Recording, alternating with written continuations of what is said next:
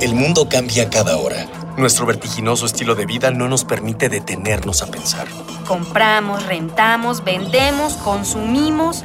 Todo lo que hacemos o dejamos de hacer tiene consecuencias para el mundo. ¿Cómo enfrentar los grandes retos de nuestra época? ¿Cómo reducir nuestro impacto en el ambiente? El Programa Universitario de Estrategias para la Sustentabilidad, pues, y Radio UNAM presentan Ambiente Puma.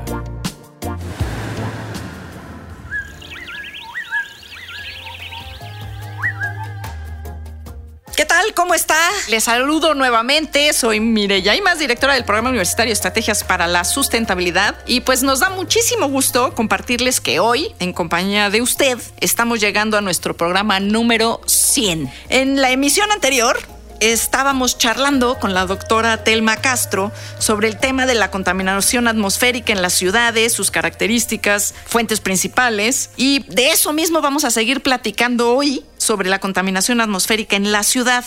Les recuerdo que este es un programa muy especial para nosotros, para todos los que hacemos de Ambiente Puma, porque es nuestro programa número 100. ¿Quién lo hubiera dicho tan rápido llegamos al 100? Ya hasta me estoy sintiendo así como viejita y todo. No, felicidades, felicidades Mireya y felicidades a todo tu grupo de trabajo, ¿no? Nos acompaña nuevamente en cabina la doctora Telma Castro Romero. Les recuerdo, ella es la directora del Centro de Ciencias de la Atmósfera de la UNAM. Muchísimas gracias Telma por estar con nosotros nuevamente. Y vamos a escuchar, como siempre, las voces de las y los jóvenes de nuestra comunidad universitaria, que en esta ocasión les preguntamos si han presentado o si han sentido enfermos por la contaminación. A ver qué nos dicen.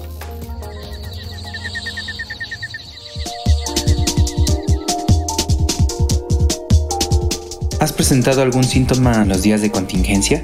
Sí, eh, sobre todo los ojos irritados y la resequedad como en las mucosas, en la nariz, boca, ojos. ¿Has presentado algún síntoma en los días de contingencia? Sí, sobre todo lo que he notado es que se me reseca las vías respiratorias, la mucosa de las vías respiratorias es lo que, lo que más eh, me ha dañado. ¿Qué acciones propondrías para bajar los índices de contaminación atmosférica en las ciudades? Mejorar el transporte público y reducir eh, las horas de trabajo de la industria. Eso serían como las propuestas en concreto. ¿Qué acciones propondrías para bajar los índices de contaminación atmosférica en las ciudades? Transporte público, yo creo, ¿no? Ya darle más preferencia al transporte privado, ¿no? Pero tampoco no sé que también me caen las restricciones, cómo las manejan, ¿no? Porque como que incentivaran la compra de automóviles nuevos, ¿no? Y eh, que son desechables, ¿no? O sea, tu cochecito nuevo no va a durar más de cinco años, ¿no? ¿Qué acciones propondrías para bajar los índices de contaminación atmosférica en las ciudades? Bueno, yo creo que primero que nada eh, ayudaría mucho que hicieran un sistema de transporte colectivo más eficiente y que también hubiera una regulación en esos transportes porque muchos son muy, muy eh, dañinos, ¿no? O sea, el humo que despiden es bastante abundante en comparación con lo que podrían despedir los autos, porque pues para los autos hay una regulación, está la verificación, pero para el transporte público yo no creo que haya realmente una verificación en la que nos aseguren que no vaya a contaminar más que los autos, ¿no?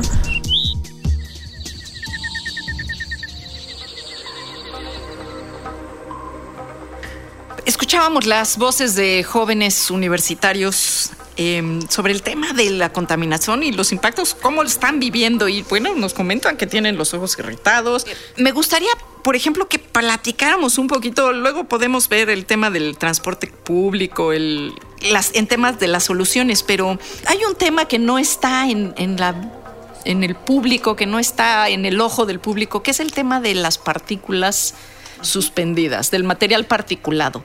¿Estamos midiendo eso y qué consecuencias tiene eso para la salud de la gente? Bueno, el material particulado se está midiendo eh, en la red de monitoreo de la, del gobierno del Distrito Federal. ¿La rama? De la, famosa rama. Tienen, eh, no en todas las estaciones, que son del orden de 32 estaciones, no en todas las estaciones, pero en una gran parte sí se está midiendo las partículas eh, PM10 y PM2.5, las cuales son partículas muy pequeñas pequeñas con diámetros menores a, a, 10 micrómetros o PM2.5 con diámetros menores a menores o iguales a 2.5 micrómetros. Que todas estas partículas eh, entran a, la, a, la, a, la vía, a las vías respiratorias y las más pequeñitas, este, pues sí, llegan, llegan hasta la, la, parte de los alveolos en los pulmones. Entonces, ese es, este es un problema más, más para la salud. Los gases también son problema para la salud, pero las partículas es todavía más dañino para, para la salud. Como les dije, entran hasta, la, hasta los alveolos. Y eso sí trae ya consecuencias eh, importantes, sobre todo a,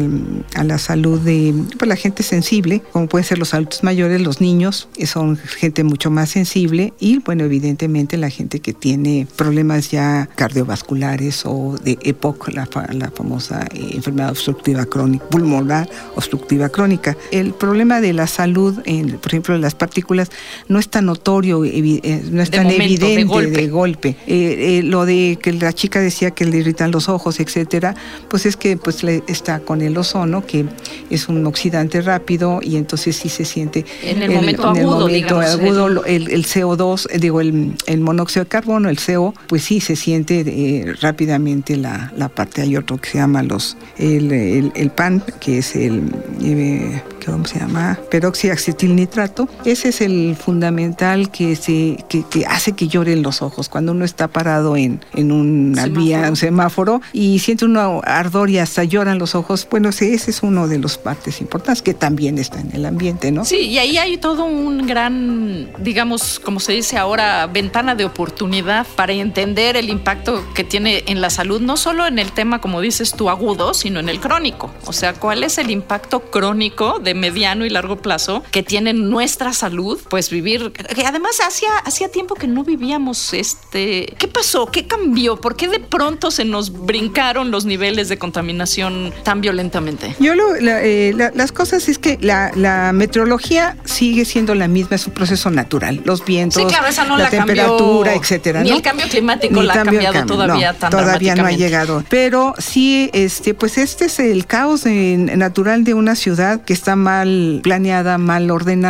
eh, indiscriminadamente circulan 5 millones y medio de automóviles eh, están circulando en esta zona metropolitana al día. Eh, la gente se traslada de un lugar a otro, pues porque es donde encuentra la fuente de trabajo, pero vive lejano, etcétera. Sí, hay una mala planeación una mala de la ciudad, de los empleos no están donde habita la gente o las posibilidades de alcanzar a pagar o cubrir una vivienda, pues no están ya en las zonas donde está la oferta de, empleos, ni las escuelas. Entonces termina todo el mundo desplazándose. Varios kilómetros para llegar a un destino que puede ser el trabajo, puede ser la escuela, puede ser cualquier otra de las actividades que todos, todos y además con medidas que, que, se han ido posponiendo, que no se han tomado a tiempo, ¿no? o sea, hay un montón de cosas que se tenían que haber hecho y como que en algún momento perdimos el ritmo que llevábamos en el pleito contra la contaminación. como que lo fueron dejando. Por eso yo algunas veces digo, hay problemas mucho más fuertes en la ciudad, más evidentes, más que más fuertes. Si uno no tiene agua, lo siente de inmediato. En casa no lo siente uno de inmediato, ¿no? Si está la basura ahí, lo siente uno de inmediato, etcétera. Hay problemas muy fuertes en la ciudad que se atienden día a día y en la contaminación no la ves, ¿no? Bueno, en, estos días, en estos días pasados sí lo hemos visto. Pero a lo mejor se, la gente se ha dado cuenta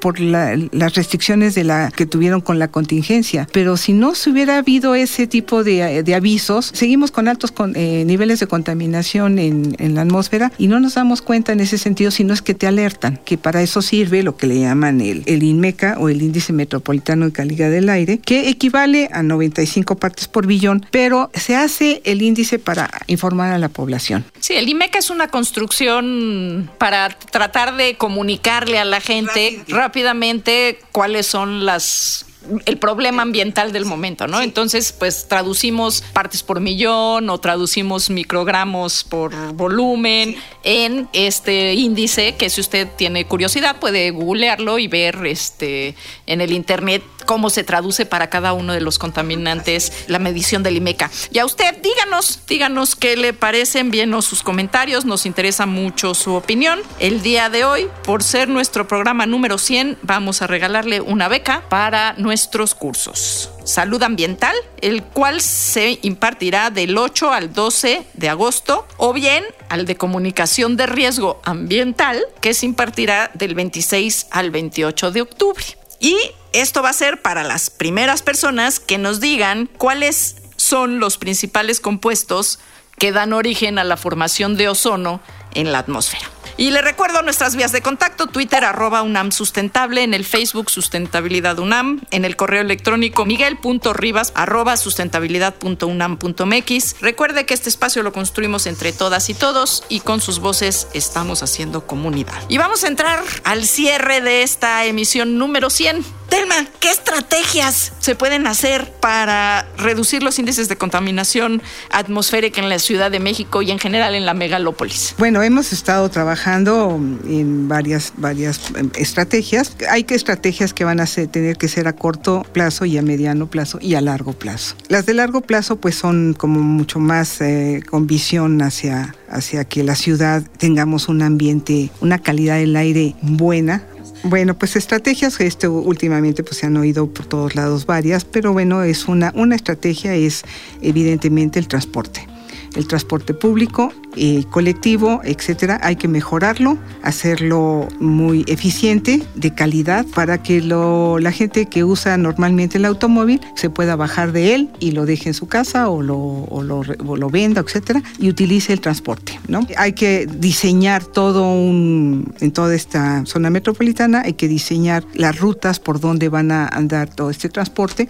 La otra es, eh, sí tenemos que seguir con el programa de, de verificación vehicular, pero evidentemente yo soy de la idea de que se cambie todo el sistema de verificación vehicular, se ponga más atención, se tengan nuevas tecnologías. A ver, aquí, aquí, aquí te voy a interrumpir para que, porque creo que esto va a ir para ¿por qué no hay pretexto? Y con eso vamos a cerrar nuestro programa 100. ¿Por qué no hay pretexto para que tú, yo, los jóvenes que nos están escuchando en cabina y las personas que nos escuchan por el radio, eh, pongamos nuestro granito de arena en mejorar la, el tema de la calidad del aire de la ciudad? Bueno, si, somos, si te das cuenta, somos ve, ve, del orden de 20 millones de habitantes en esta zona metropolitana, que todos podríamos hacer algo. Claro, los bebecitos no, pero ya los que este, tienen, que van a la primaria en adelante, sí podríamos hacer varias cosas Entre ellos es organizar un poco mejor nuestra vida diaria. En el caso de ir a comprar los insumos, buscar la manera que los insumos los compramos un día y no salgamos a cada rato a ir a comprarlos,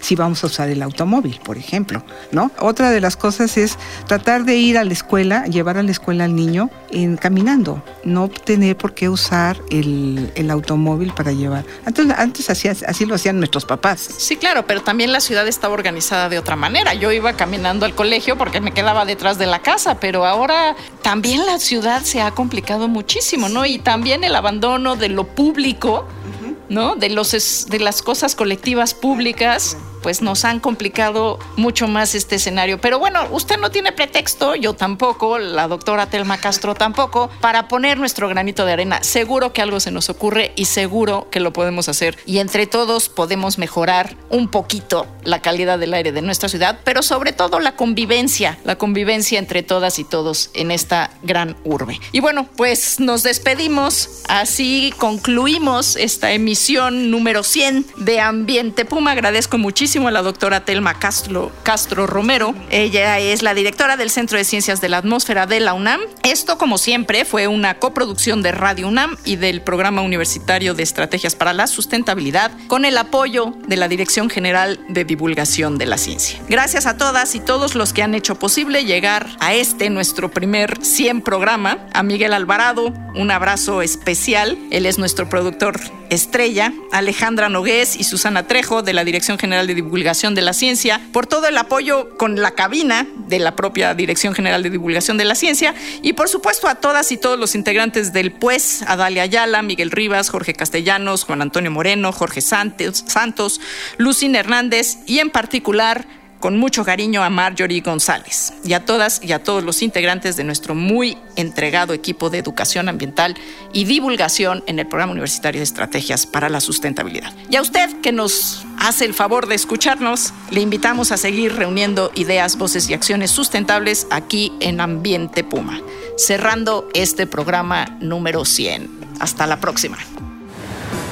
Una pequeña acción. Un cambio de actitud. Nuevos hábitos. Y nuevas formas de entender y relacionarnos con el mundo. Paso a paso. Aportamos un granito de arena. Para construirnos un futuro. El Programa Universitario de Estrategias para la Sustentabilidad, pues, y Radio UNAM presentaron Ambiente Puma.